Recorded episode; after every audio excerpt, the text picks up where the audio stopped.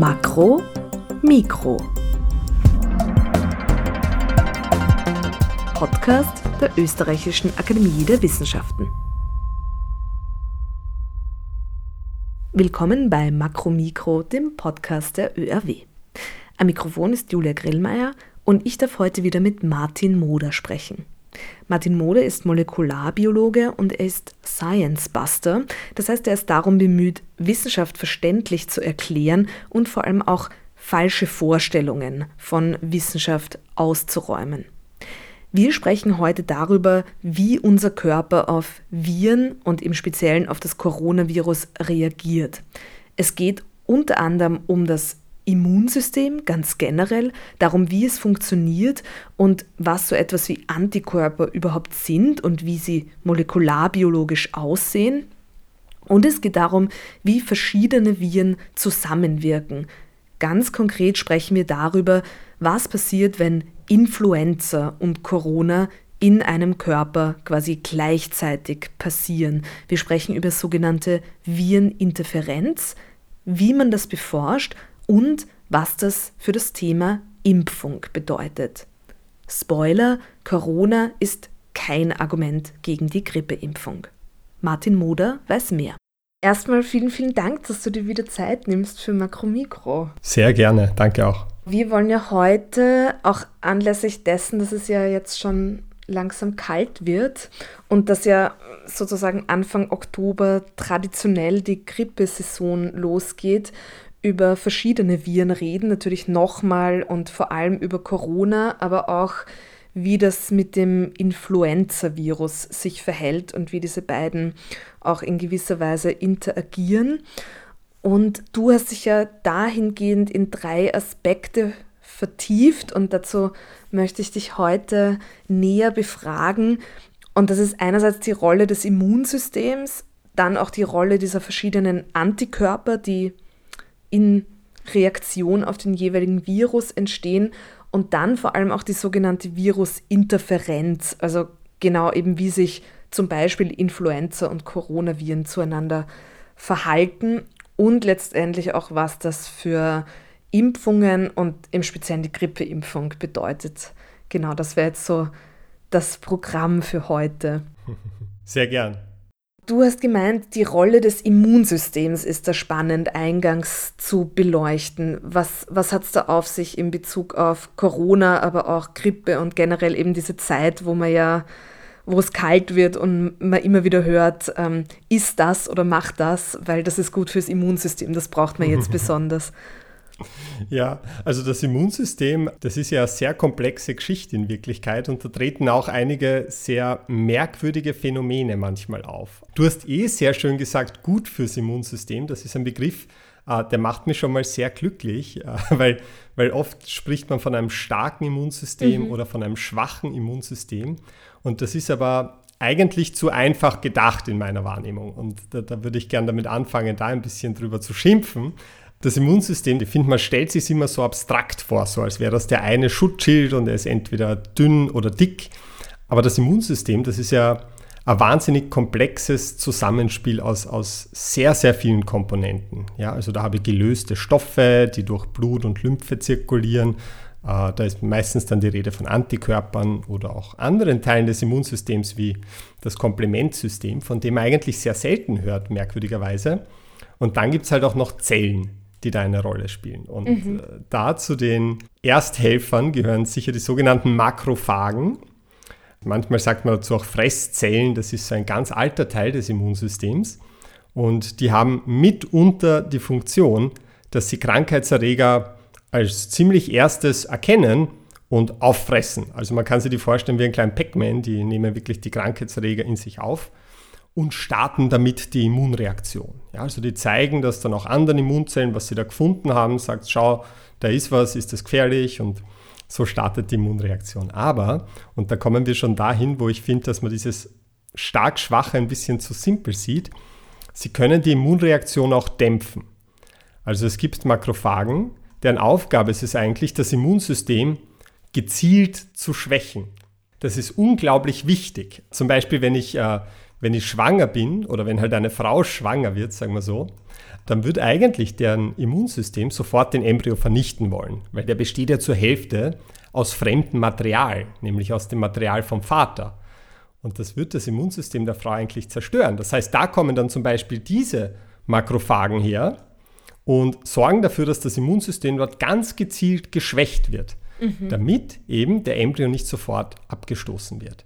Und Dieselbe Art von Makrophagen kann aber zum Beispiel dann auch, äh, wenn ein Tumor in uns heranwächst, dafür sorgen, dass das Immunsystem den Tumor nicht angreift. Also auch da spielt dann derselbe Aspekt der Immunantwort eine Rolle, aber sorgt dann in dem Fall nicht dafür, dass der Embryo äh, ohne weiteres wachsen kann, sondern der Tumor. Dann ist das eher ein Problem. Mhm. Da bin ich dann eigentlich schon an dem Punkt, wo ich finde, dass sehr viel bei der Immunantwort ein absolut zweischneidiges Schwert ist. Und dass man jetzt den einen Aspekt oft nicht so allgemeingültig als gut oder schlecht abhaken kann, was das Ganze sehr kompliziert macht. Und zum Beispiel, äh, und das finde ich auch so krass, äh, es gibt eine ganz aggressive Form von Hirntumor, der heißt Glioblastom. Äh, und es hat sich gezeigt, dass Leute, die Atemwegsallergien haben, zum Beispiel Heuschnupfen, dass die ein 30% geringeres Risiko für diesen Tumor haben. Und das kann man sich in etwa so vorstellen, dass jetzt auf diesen einen Aspekt bezogen äh, man schon unterscheiden kann zwischen einem sehr reaktiven Immunsystem, das vielleicht so reaktiv ist, dass es ein bisschen übers Ziel hinausschießt, und Immunsystemen, die vielleicht ein bisschen zu wenig reaktiv sind, ähm, so dass sie Gefahren, die tatsächlich gar nicht da wären, trotzdem als Gefahr einstufen. In mhm. dem Fall wird das heißen, das Immunsystem ist so scharf gestellt, dass es äh, zwar einen Heuschnupfen entwickelt und etwas angreift, was gar keine Bedrohung wäre, aber dafür die Tumorzellen auch eher erkennt.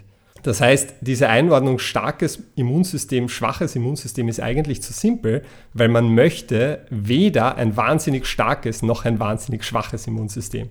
Mhm. Man möchte ein Immunsystem, wo die Balance zwischen reaktiv und nicht reaktiv, ja, wo diese Balance gut eingependelt ist.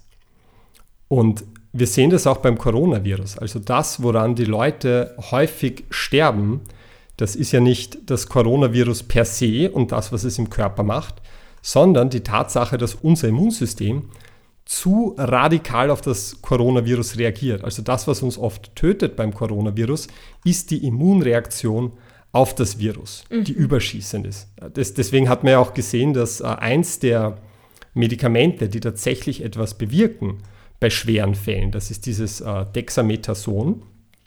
Das ist nichts anderes als ein, ein chemischer Abkömmling, ein Derivat von Cortison. Mhm. Und Cortison, das kennen viele, das ist ja einfach so ein Stresshormon bei uns, das unter anderem die zentrale Aufgabe hat, das Immunsystem zu unterdrücken. Und wenn man das den schweren Corona-Fällen gibt, also Patienten, die schon an Beatmungsgeräten hängen, dann sinkt da die Sterberate in der Untersuchung zumindest, die man gemacht hat, von 40 auf 28 Prozent. Das heißt, in dem Fall will man nicht das Immunsystem boosten, sondern man will schauen, dass das Immunsystem weniger reaktiv ist, als es eigentlich wäre. Mhm. Also das ist immer diese Balance. Man muss immer schauen, das Immunsystem soll auf keinen Fall zu stark sein, aber es soll auch nicht zu schwach sein. Wie hängen denn jetzt die von dir schon angesprochenen infektionsverstärkenden Antikörper da damit zusammen? Das ist ja auch so eine, ein, ein Teil der Immunantwort, richtig? Ja, das ist einer der Teile, wo es besser wäre, wenn man die nicht hätte, aber es kommt vor. Und, und ich finde, es ist ein sehr interessantes Thema, weil es die Antikörper mal in einem anderen Licht darstellt, nämlich mhm. auch wieder in so einem Licht des zweischneidigen Schwerts. Ähm, man hat Folgendes bei manchen Krankheiten beobachten können. Ja? Also Personen, werden mit einem Virusstamm infiziert. Und dann passiert halt das, was da immer passiert. Im Laufe der Zeit bilden sich dann irgendwann Antikörper und die Infektion ist beendet. Aber wenn diese Personen danach mit einem anderen Stamm von diesem Virus infiziert werden, dann kann es tatsächlich passieren, dass das dann einen schwereren Verlauf nimmt, als wenn die Person zum Beispiel nur mit dem zweiten Stamm infiziert werden. Mhm. Es, es, es gibt auch das komplette Gegenteil davon. Es gibt auch so die Kreuzreaktivität, wo der eine Stamm jetzt schützt gegen die Infektion im nächsten Stamm. Aber das gibt es eben auch. Ja? Und das ist insofern beim Coronavirus interessant, weil wir ja da auch verschiedene Stämme haben. Also wir kennen insgesamt sieben verschiedene Stämme von Coronaviren. Ja, also da gibt es diese vier saisonalen, die einfach nur leichte Erkältungen verursachen und die es schon seit sehr langer Zeit gibt. Und dann gibt es noch die drei pandemischen. Oder zwei davon gibt es jetzt noch, sagen wir so. SARS-1 haben wir zum Glück ausgerottet, dann gab es noch MERS und jetzt haben wir halt das neue SARS-Coronavirus 2. Und zu Beginn der Pandemie, und das finde ich sehr interessant, da gab es so eine Hypothese, die in wissenschaftlichen Arbeiten argumentiert wurde, und zwar die letzte SARS-Pandemie, ja, die war ja 2002, 2003, die hat vor allem China betroffen. Und in der Anfangsphase von Covid-19, da hat man vor allem in China sehr schwere Verläufe äh, bei Covid-19 gesehen. Und da haben einige Arbeiten argumentiert, das könnte daran liegen, dass viele Leute einfach noch Antikörper von der ersten SARS-Pandemie haben und dadurch so infektionsverstärkende Antikörper, die noch in ihnen sind, dass Covid-19 noch schwerwiegender ausfällt. Mhm. Aber muss man sagen, mittlerweile hat sich das ein bisschen relativiert, weil es ja doch auch überall sonst in der Welt sehr schwere Verläufe äh, man beobachtet hat, leider. Aber ganz verwerfen kann man die Überlegung trotzdem nicht. Also der Grund, wie man auf die Idee kommt, ist einfach die Art, wie Antikörper funktionieren. Also was sie normalerweise machen, ist, ich bekomme die Infektion, dann dauert das schon mal zwei Wochen und dann werden die Antikörper halt immer besser, bis ich dann am Ende dieser zwei Wochen hoffentlich sogenannte neutralisierende Antikörper habe. Das sind die, die das Virus äh, so binden, dass es nicht mehr in unsere Zelle eindringen kann. Mhm. Und so Antikörper, falls man das immer nur hört und nie sieht, die kann man sich vorstellen wie so ein, das ist ein Protein, also ein Eiweißmolekül, das oft so Y-förmig dargestellt wird. Und so schaut es auch tatsächlich aus. Also mit den zwei Enden vom Y oben quasi bindet es an den Krankheitserreger und das hintere Ende bindet dann an unsere Immunzellen. Und, und das kann halt auf zwei Arten wirken, diese Antikörper. Äh, zum einen mal direkt, das ist das, was ich schon gesagt habe, also das Y bindet einfach äh, direkt an das Virus und dadurch kann das Virus nicht mehr eindringen, weil seine Andockstelle quasi blockiert ist. Sie können aber auch indirekt wirken und zwar insofern, dass die Antikörper an das Virus binden und dem hinteren Zipf aber an eine Immunzelle und dann wird es von der Immunzelle aufgenommen und gefressen, also vernichtet. Okay. So. Mhm. Und hier kommt aber das Problem. Manchmal können sich Antikörper bilden, die an das Virus binden und auch Immunzellen anlocken, die sie dann aufnehmen. Aber wenn sie dann aufgenommen werden, werden sie da drin nicht vernichtet, sondern sie können sich da drin dann vermehren und es werden noch mehr Viren produziert. Und das ist es dann, was man als infektionsverstärkende Antikörper bezeichnet. Und man weiß nicht genau, was da wirklich ausschlaggebend ist und mhm. woran das liegt. Also es gibt ein paar Hinweise. Also man, man, man hat zeigen können, dass es äh, wichtig ist, zum Beispiel gegen welchen Teil des Virus jetzt diese Antikörper sich bilden, diese Immunreaktion. Äh, und man hat zeigen können, dass das Phänomen manchmal auftritt, wenn die Anzahl der Antikörper wieder am Abnehmen ist. Also mhm. es ist ja meistens so, ich, ich habe eine Immunreaktion, dann habe ich eine Zeit lang sehr, sehr viele Antikörper und die können auch das, das Virus bekämpfen. Äh, und dann im Laufe der Zeit sinkt aber die Anzahl dieser Antikörper wieder. Und das ist dann oft der Punkt, wo diese infektionsverstärkenden Antikörper plötzlich zum Tragen kommen.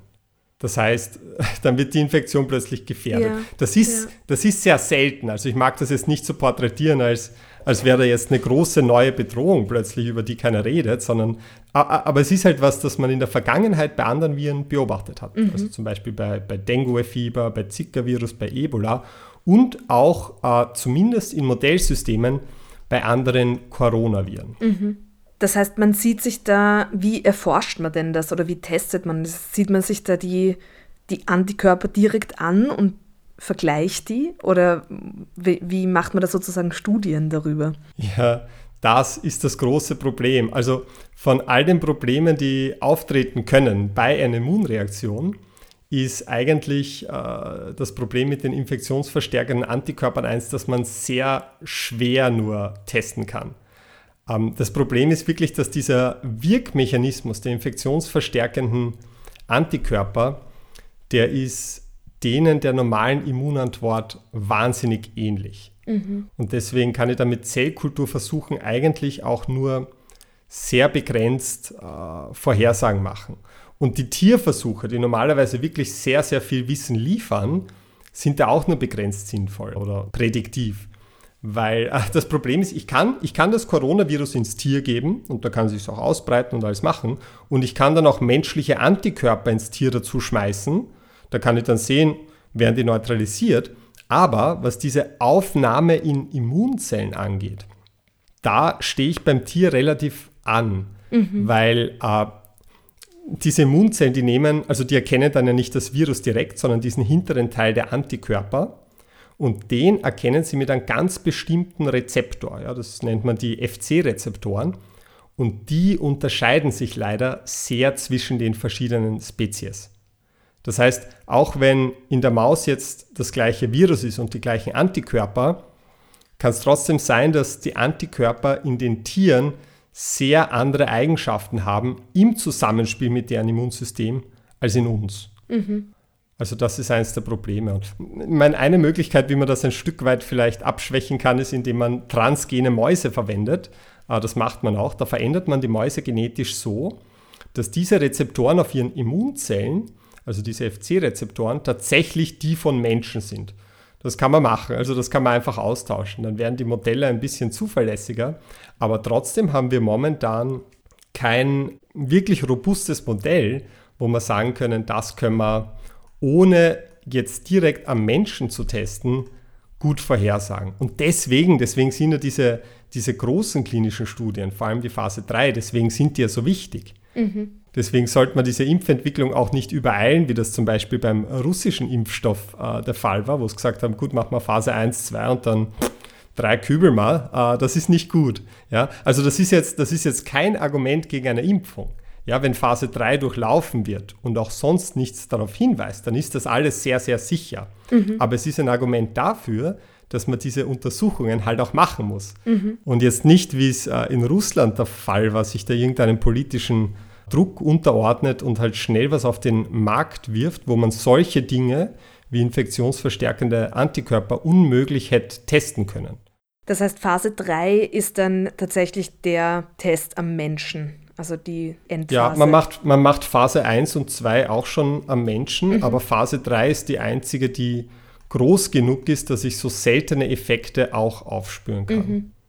Und das wäre schon wichtig. Man hat das bei, bei SARS-1 zeigen können, dass sich da manchmal auch, also zumindest bei In-vitro-Versuchen, Antikörper bilden können, die die Aufnahme in Immunzellen ermöglicht, was bei SARS-Viren sonst eigentlich nicht möglich ist. Mhm. Mhm. Äh, eben weil es dann nicht an den normalen Rezeptor bindet, an den das Virus bindet, sondern an den, an den der Antikörper bildet. Den haben halt die Immunzellen. Das heißt, momentan ist die Situation die, dass Impfungen äh, zu den sichersten Arzneimitteln gehören, die wir überhaupt haben. Und was halt so wichtig ist, ist, dass wir schauen, dass trotz der Pandemie das auch so bleibt. Äh, mhm. Aber das ist ja das Gute, dass abseits von Russland, da werden ja sehr viele Impfstoffe entwickelt, wo man das vernünftig testet und wo das dann kein Problem darstellen wird. Apropos Impfen, also jetzt ist diese infektionsverstärkenden Antikörper zwischen den ähm, Coronaviren sozusagen, ist ja das eine Thema und das ist sicherlich auch wichtig, das zu beforschen mit Blick auf die Zukunft, also wie sich dieser Coronavirus auch vielleicht noch entwickelt. Andererseits ist ja jetzt gerade so das große Thema eigentlich ein anderer Virus und eine andere Interaktion, nämlich Influenza und Corona. Das spricht mehr von der sogenannten Virusinterferenz. Könntest du erklären, was damit gemeint ist, was da alles drunter fällt? Also Virusinterferenz beschreibt eigentlich die Wechselwirkung zwischen zwei Viren, die einen Wirt befallen. Ja, oder meinetwegen auch mehreren Viren, aber in der Regel spricht man von zwei. Und da, da kann es zu unterschiedlichen Effekten kommen. Aber der, der meistens damit gemeint ist, ist, dass sich ein Virus hemmend auf die Vermehrung des zweiten Virus auswirken kann. Mhm. Also quasi das Virus 1 mich vor Virus 2 ein Stück weit schützt. Äh, da, da, da gibt es eine, eine sehr coole Szene von, von den Simpsons, an die ich immer denken muss.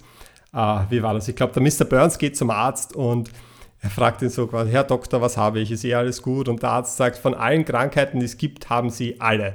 Und dann zeigt er das so schön vor. Der hatte so eine kleine Tür, nimmt er und dann nimmt er so Plüschfiguren von sämtlichen Krankheiten und zeigt, dass wenn er die alle versucht gleichzeitig durch die Tür zu pressen, dass kein einziger durchkommt, weil sich quasi die Erreger gegenseitig blockieren. Mhm. So, so kann man sich das in etwa vorstellen. Ah, das heißt, in dem Fall ist diese Virusinterferenz eine sehr gute Sache, kann aber auch was Negatives bedeuten, äh, kann, kann zum Beispiel bedeuten, dass, äh, dass Impfungen weniger gut wirken. Äh, zum Beispiel angenommen, ich, ich würde es mit einem Lebendimpfstoff jemanden impfen und die Person hat schon einen anderen Virus in sich, der jetzt aber die Reaktivität von diesem Lebendimpfstoff abschwächt, was ja auch funktionsfähige Viren sind, kann sein, dass die Impfung nicht wirkt. Mhm. Also das hat man zum Beispiel gehabt, bis vor 20 Jahren, glaube ich, hat man in Europa so einen Lebendimpfstoff gegen Polio verwendet, gegen die Kinderlähmung.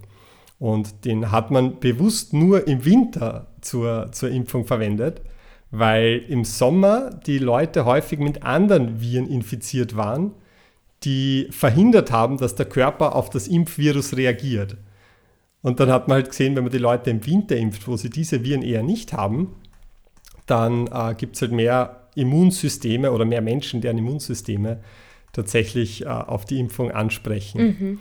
In Bezug auf Virusinterferenz mit Grippe und SARS-CoV-2 muss man sagen, da weiß man noch nicht viel und okay. da werden oft viele Dinge durcheinander gebracht. Also was man weiß ist, und das weiß man eigentlich schon seit ziemlich dem Beginn der Pandemie, dass es Doppelinfektionen gibt. Mhm. Aber man weiß nicht wirklich, wie sich die aufeinander auswirken. Es könnte sein, dass die sich gegenseitig abschwächen, was jetzt nicht wahnsinnig wahrscheinlich ist, aber das könnte sein. Es könnte natürlich auch sein, dass die sich gegenseitig verstärken.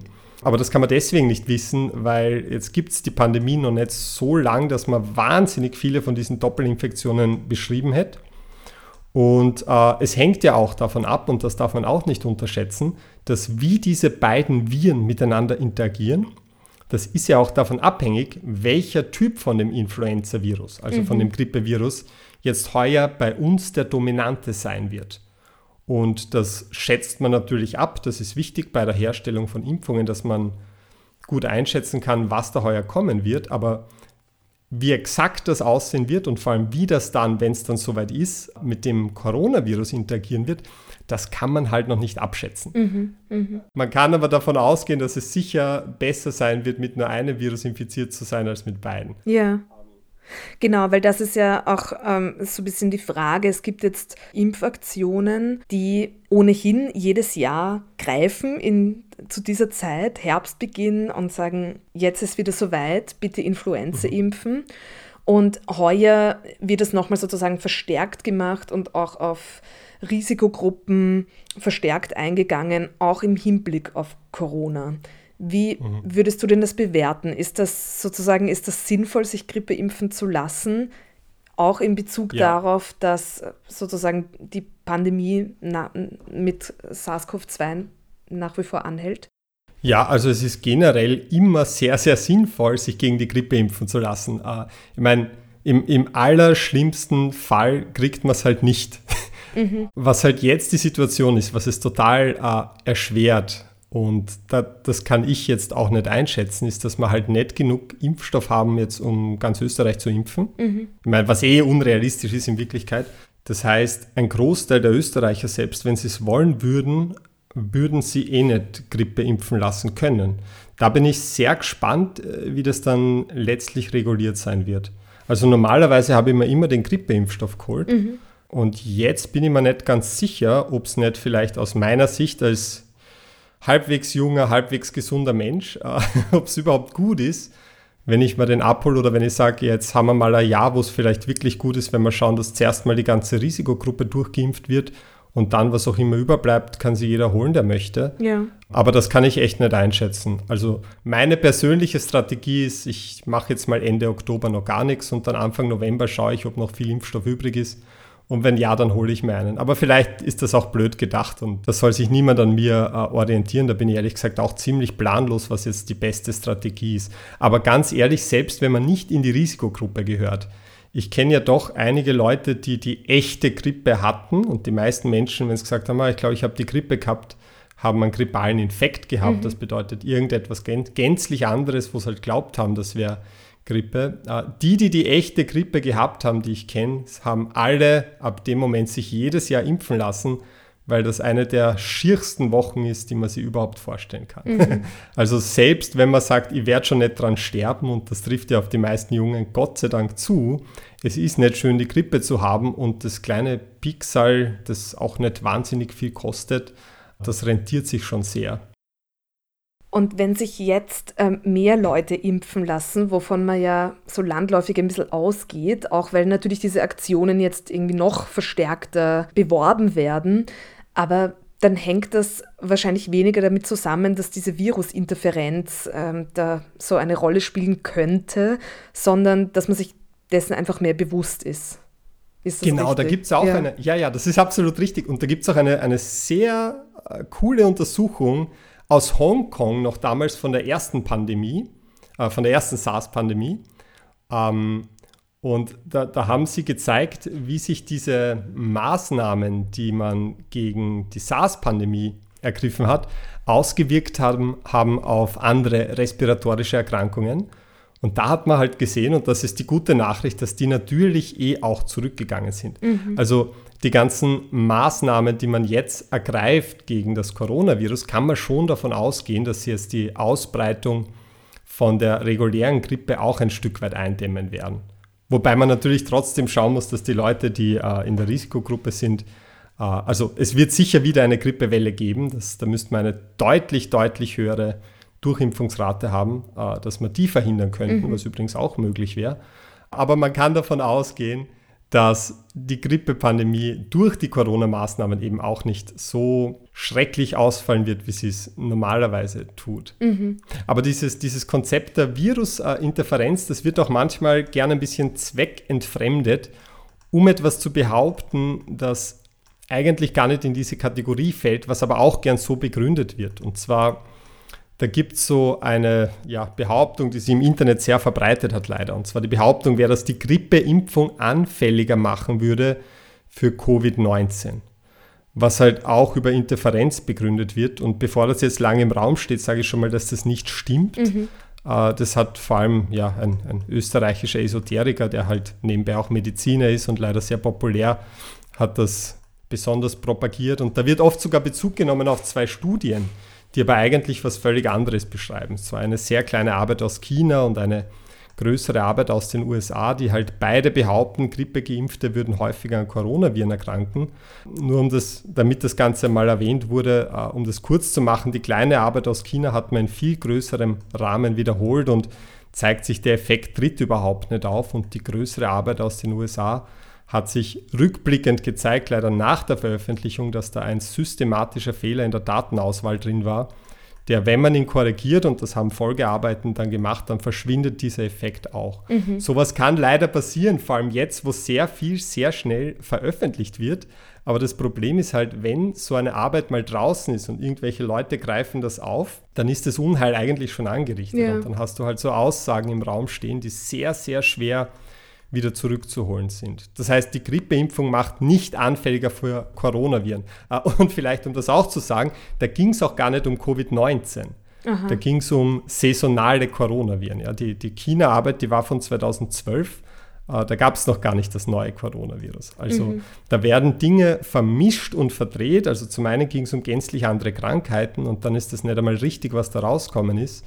Ähm, aber das frisst sich dann leider sehr in den Köpfen der Leute fest. Und deswegen wollte ich das jetzt auch nur mal kurz erwähnen, weil ich ja die große Vermutung habe, dass jetzt, wo die Grippesaison so unmittelbar bevorsteht, sich diese falsche Information da wieder sehr verbreiten mhm. wird. Das heißt, so zusammenfassend, das Immunsystem, es ist nicht so einfach. Es gibt tatsächlich sowas wie infektionsverstärkende Antikörper. Das ist ein Phänomen. Virusinterferenz ist ein Phänomen, das eben zu unserem äh, quasi Schutz ausfallen kann, aber auch zu äh, negativen Auswirkungen.